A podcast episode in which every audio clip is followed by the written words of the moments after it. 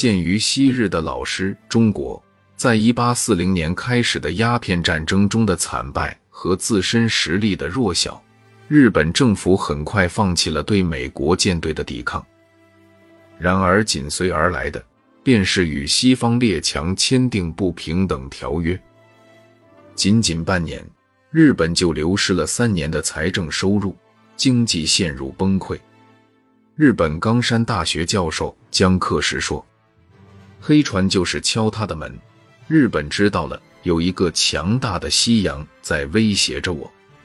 如果要是再跟中国一样追求华夷秩序。”也就是以中国为中心的世界秩序，日本就会和中国一样走向半殖民地的道路。面对内外交困的危局，新成立的明治政府决心变法求生。可是岛国日本的生存之路该怎么走呢？就在日本陷入迷茫之际。早年在英国留过洋、担任过日本外国事务局交涉员的伊藤博文等人向政府提出了建议。到1871年，伊藤对西洋文明着迷，积极吸收其精髓为日本所用。他并非只是胡乱的追求西洋文明的理想的样子，他通过调查美国的国家银行对货币制度的逐步形成的想法，做出敏锐的反应。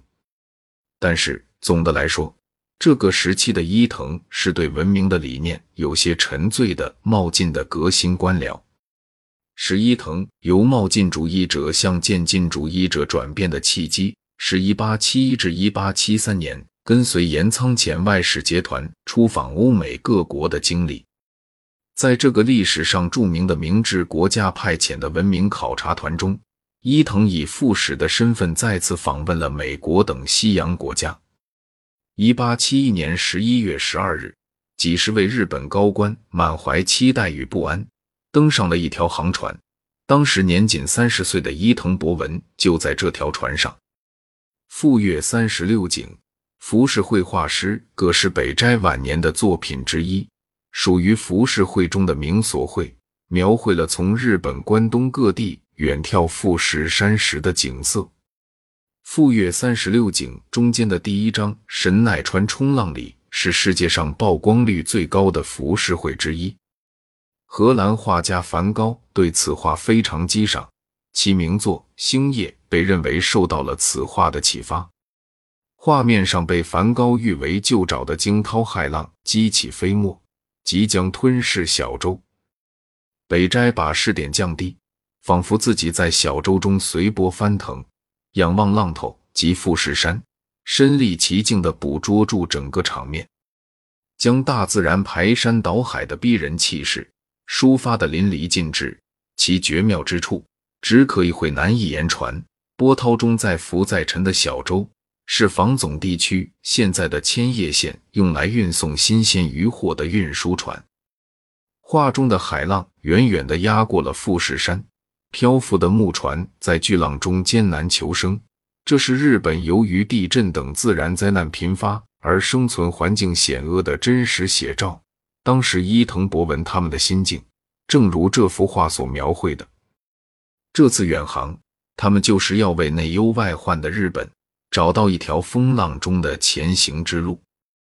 日本冈山大学教授江克时说。使节团的第一个任务是要递交国书，第二个任务是要修改不平等条约。就是虽然有条约，但是条约不平等，希望我们能够改成互相平等的条约。第三个任务是，我们再到海外看看，海外到底是什么样的。然而事情并非像他们想的那样简单。美国是伊藤博文等人此次行程的第一站。虽然当时美国首都华盛顿的人口只有十一万，但无论是白宫还是国会大厦，与今天的华盛顿景象并无太大区别。在美国的政治心脏，尽管美国人盛情款待了他们，但是一谈到协商修改不平等条约，美国人就闭口不提谈判的事情了。一说我要修改不平等条约，完全就被外国人拒绝了。你这种国家又没有实力，现在你不是来要求修改条约的时候。这里是距离日本九千六百公里的英国伦敦，如今古老的建筑还留存着百年前日部落帝国曾经的辉煌。一八七二年，当伊藤博文他们的环球之旅访问团到达这里的时候，这个当时的世界王者便给了日本一个下马威。由于日本的高官访问团之前在美国耽误了行程，当到达英国时，已经错过了约定的访问日期，英国便以日本不尊重别国为由，向他们提出了强烈抗议。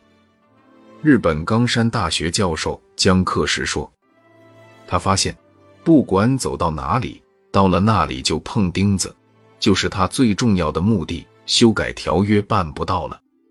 这样，他就感到。”不能修改条约，是因为我们的国家太软弱了。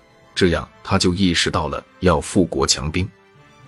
伊藤博文和一些日本高官们也亲眼目睹了西方工业社会的发展状况。